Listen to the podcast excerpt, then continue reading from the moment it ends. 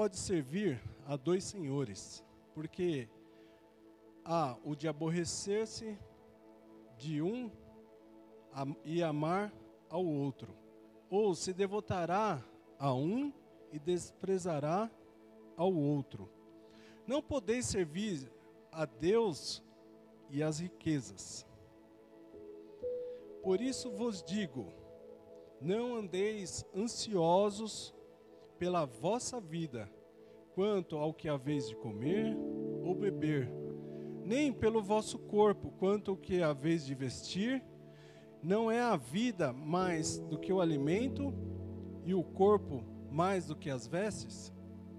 Observai as aves do céu: não semeiam, não colhem, nem ajuntam em celeiros, contudo, vosso Pai Celeste as sustenta.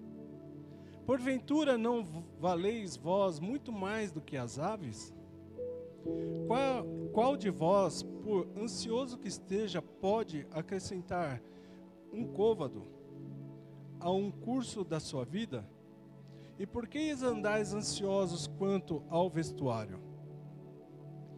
Considerai como cresceram os lírios do campo, e eles não trabalham, nem fiam. Eu, contudo, vos afirmo que nem Salomão, em toda a sua glória, se vestiu como qualquer deles.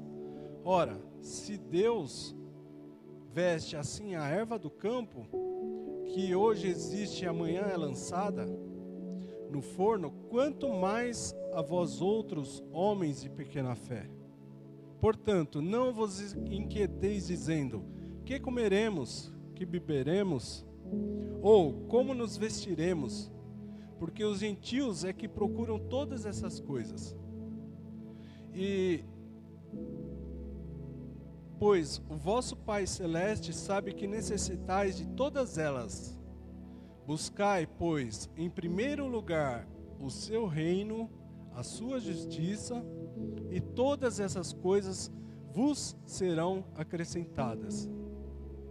Portanto, não vos inquieteis com o dia de amanhã, pois o amanhã trará os seus cuidados. Basta ao dia o seu próprio mal. Amém? Aleluia. Eu queria se alguém puder pegar um copo d'água para mim, por favor. Minha boca secou aqui.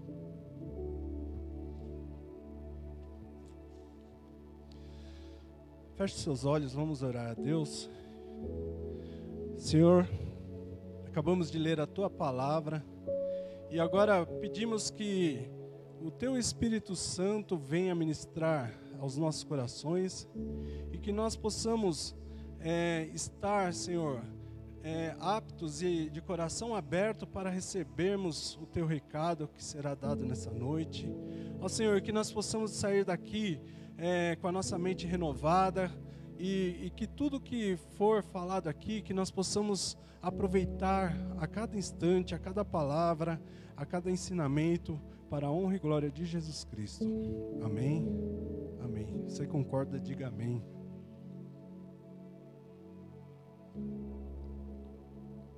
Meus irmãos, no, no versículo 24, Jesus ele adverte que nós não devemos servir a, a dois senhores.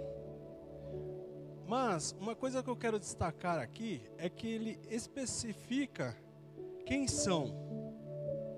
Ele fala a Deus e as riquezas. Eu, eu posso pensar que por não ser rico, eu não tenho riquezas. Mas se você avaliar os meus bens, aquilo que eu possuo, ou aquilo que eu planejo possuir, eu descubro, cada um de vocês, tudo aquilo que você possui, ou aquele que você planeja é, possuir, você descobre várias coisas que têm um valor especial para você.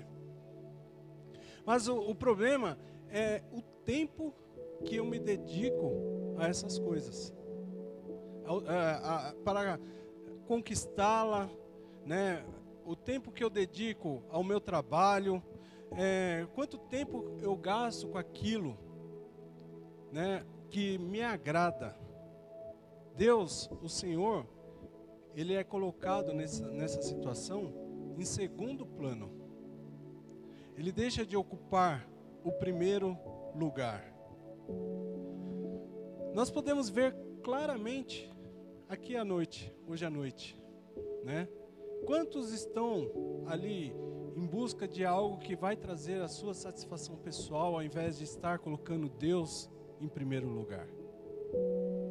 No versículo 25, Jesus ele diz para não andarmos ansiosos e preocupados com comida, com bebida, com roupa. E no versículo 26, ele manda é, nós observarmos as aves dos céus, né? Que, e fala em Deus como um pai, um pai celeste que nos sustenta, que sustenta as aves. Lá no versículo 32, Jesus ele declara que os gentios são aqueles que não conhecem a Deus. E é ele que, eles que procuram todas essas coisas. Amém? Ele diz que o nosso Pai Celeste sabe que nós necessitamos de toda, todas elas. Ele sabe. Nós não somos como os gentios. Nós devemos buscar, em primeiro lugar, o reino de Deus e a sua justiça. E aí, é, é o que Jesus ensina lá no versículo 33. E aí, todas as vossas coisas, todas as demais coisas vos serão acrescentadas. Buscar o seu reino e a sua justiça em primeiro lugar é buscar ao Senhor em primeiro lugar. Quando no início eu falei que você está aqui e Deus está ouvindo a sua, está vendo e você vai ser abençoado, não é porque você está aqui simplesmente, mas é porque você deixou o conforto da sua casa, você fez um esforço, saiu numa noite que não, é, não está uma noite muito quente e veio colocar Deus em primeiro lugar na sua vida. Em Mateus capítulo 22, do 37 ao 40, fala assim: Amarás o Senhor teu Deus de todo o teu coração, e de toda a tua alma, e de todo o teu entendimento. Este é o grande e primeiro mandamento. E o segundo, é semelhante a este: amarás ao teu próximo como a ti mesmo. E desses dois mandamentos depende toda a lei e os profetas. Deus, o nosso Pai, ele, ele nos quer próximos dele. E nós estaremos assim obedecendo a Sua palavra, meus irmãos, se nós fôssemos desafiados é, agora a escrever, se eu desafiar você aí agora a escrever rapidamente, eu honro ao Senhor porque eu amo o meu marido desse jeito. Eu honro ao Senhor porque eu amo a minha esposa de tal maneira. Eu honro ao Senhor porque obedeço e considero é, os meus pais assim, assim, assim, e etc. E que nós, meus irmãos, experimentemos a presença de Deus conforme a palavra dele diz. Lá no livro de 2 Crônicas, fala assim: Porque quanto ao Senhor, seus olhos passaram por toda a terra, para mostrar-se forte para com aqueles cujo coração é totalmente dele. E aí, eu, eu entro aqui numa parte que fala sobre a fé. Né? Todo mundo conhece aquele trecho da palavra de Deus que está lá em Hebreus capítulo 11, fala assim: ora, a fé é as coisas, as, é, é, as, é a certeza das coisas que se esperam, mas e convicção das coisas que não se veem. A fé é a certeza das coisas que nós iremos receber, que nós esperamos, e a prova das coisas que nós não vemos. No livro de Hebreus fala assim, também no, no mesmo capítulo, 11, 6, fala: De fato, sem fé é impossível agradar a Deus. Porquanto é necessário que aquele que se aproxima de Deus creia que Ele existe e que de torna galardoador da, do que os, dos que o buscam. Amém? Você está aqui nessa noite você tem fé? Amém? Gildásio, você tem fé? Aleluia. Sem fé, ninguém pode agradar a Deus, porque quem vai a Deus precisa crer que Ele existe e que recompensa aqueles que o buscam. Em outras palavras, nós podemos dizer, baseado nesses dois textos, meus irmãos, que a fé é, é a re realização de algo muito difícil, algo fora do meu alcance. E Deus, Ele presenteia quem o busca. Amém? Aleluia. Mas como nós podemos experimentar essas coisas? Quando nós entregamos a nossa vida ao Senhor, nós começamos a vivenciar essas coisas. Nós cremos, acreditamos. A partir do momento que você entrega a sua vida a, a Jesus, você passa a crer que Ele morreu pelos nossos pecados. Nós aprendemos que o propósito de Deus é que sejamos parte de uma família de filhos de Deus que fará ser semelhantes a Jesus.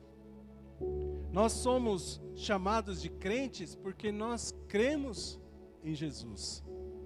Nós tratamos como irmãos uns aos outros porque somos filhos do mesmo Pai que é Deus. Nós somos chamados de evangélicos porque nós cremos que é, no Evangelho que é Cristo e a vida que Deus dá para todo aquele que nele crê.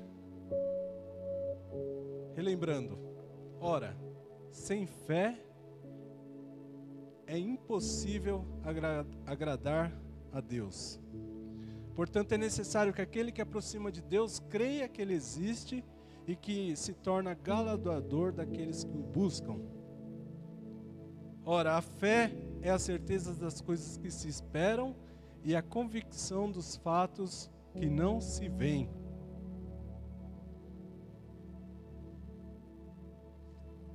Todos nós somos predestinados, predestinados a sermos filhos de Deus.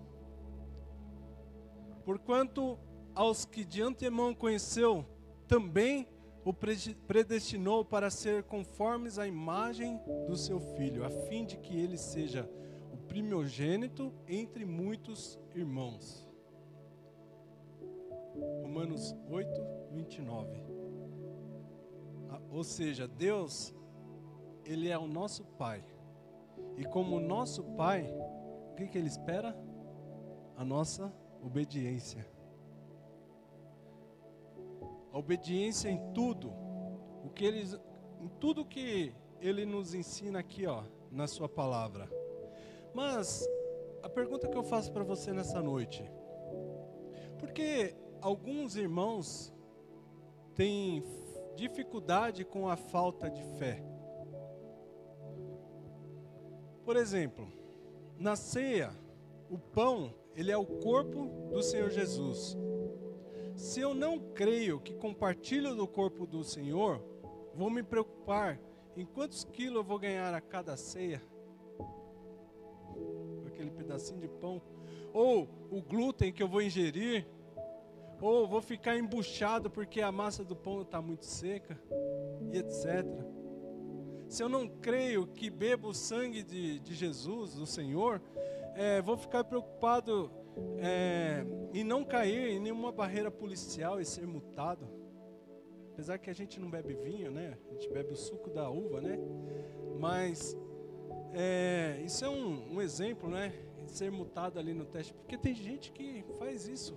Fala, não, não vou beber porque eu vou para casa, vou dirigir e posso passar numa barreira policial e ter que assoprar o bafômetro, né?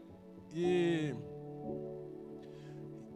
então é, não, não é de uma hora para outra que a fé ela se manifesta. Ela se manifesta por obediência, pelo desejo de experimentar aquilo que o Senhor experimentar naquilo que o Senhor que estamos praticando. A fé, ela é uma certeza, é uma convicção. A fé é algo que é, é, é uma ação, né? É algo que nós temos que acreditar, confiar, crer. Quando obedecemos a palavra, nós podemos questionar a Deus, pois Ele é fiel na Sua palavra. Amém? Se você confiar em Deus, se você obedece a Deus, se você confia, acredita, e busca, em qualquer instante você pode questionar a Deus aqui na palavra dele. Pois Deus, ele não é homem para que minta e nem filho do homem para que se arrependa daquilo que ele disse. E ele fala a todos nós que é, ele quer que nós comemos o melhor dessa terra, que nós possamos ser sermos abençoados, ele, ele nos responde de acordo com a Sua palavra e não segundo a nossa interpretação. Não é um negócio, é um relacionamento entre pai e filho. Não importa o que o mundo diz, ou o que a sua família pensa, seus amigos, eu tenho um compromisso com o meu pai que me presenteia e ao mesmo tempo me ensina sobre ter fé. Que Deus possa estar continuamente colocando desejo no seu coração, vontade de estar cada vez mais junto dele, junto ao Pai. Né? Quando a gente é, é filho, o nosso pai é legal, o que, que a gente tem, sente vontade? De ficar junto com o pai o tempo todo. E o nosso Deus, Ele é o nosso Pai. E Ele só quer o nosso bem. A maior prova de Deus para com a humanidade foi entregar seu único filho para morrer lá na cruz pelo pecado daqueles que o rejeitaram. Pelo seu pecado, pelo meu pecado. E sobre ele foi lançado todas as transgressões, todas as, as maldições, tudo que existia de ruim foi lançado sobre Jesus. E no momento do ápice ali da morte de Jesus Cristo, Deus virou o rosto porque não aguentou ver tanta maldade sobre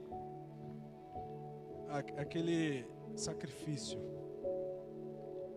E louvado seja Deus porque houve esse momento de remissão, onde Ele é, quebrou o laço do pecado e nós temos hoje o elo direto com o Pai. Onde hoje nós temos ali olhamos, podemos olhar, não tem, não tem intermediador, não, tem, não temos que fazer sacrifício de sangue, porque o sangue já foi derramado lá na cruz. Mas a palavra de Deus fala assim: é, tomai parte do meu corpo, para que tenha ali é, um relacionamento comigo, para que lembre do sacrifício que eu entreguei por ti. Deus, Ele quer o bem de todos nós. acredite, confie. A palavra que eu quero deixar para você nessa noite é: não sofra. Se você está sofrendo, é porque você não conhece a palavra de Deus. Porque aqui existe muitas promessas de Deus para a nossa vida. Mas para isso nós precisamos estar ligados a Ele, obedecer, confiar, acreditar e praticar o que está na palavra de Deus. Amém? Feche seus olhos, vamos orar, agradecendo a Ele nessa noite. Muito obrigado, Senhor, por essa palavra que o Senhor derramou aos nossos corações. Agradeço a Ti, Senhor, porque o Senhor é, é um Deus amoroso, um Deus bondoso, um Deus misericordioso que fez um plano perfeito para a salvação. Ó Senhor, para tirar o pecado da nossa vida e, Senhor, que nós possamos ter um elo, um contato direto contigo através da oração, através, Senhor, desse bate-papo que nós temos é, o acesso a Ti, ó Pai. Muito obrigado, Senhor. Agradeço a Ti com todo o meu coração por tudo que o Senhor tem feito no Teu povo, nos Teus filhos e pelas bênçãos que o Senhor tem prometido através da Sua palavra que irá se cumprir na vida de cada um, ó Pai. Muito obrigado, Senhor. Agradeço a Ti hoje e para tudo sempre. Amém e amém. Aleluia. Louvado seja.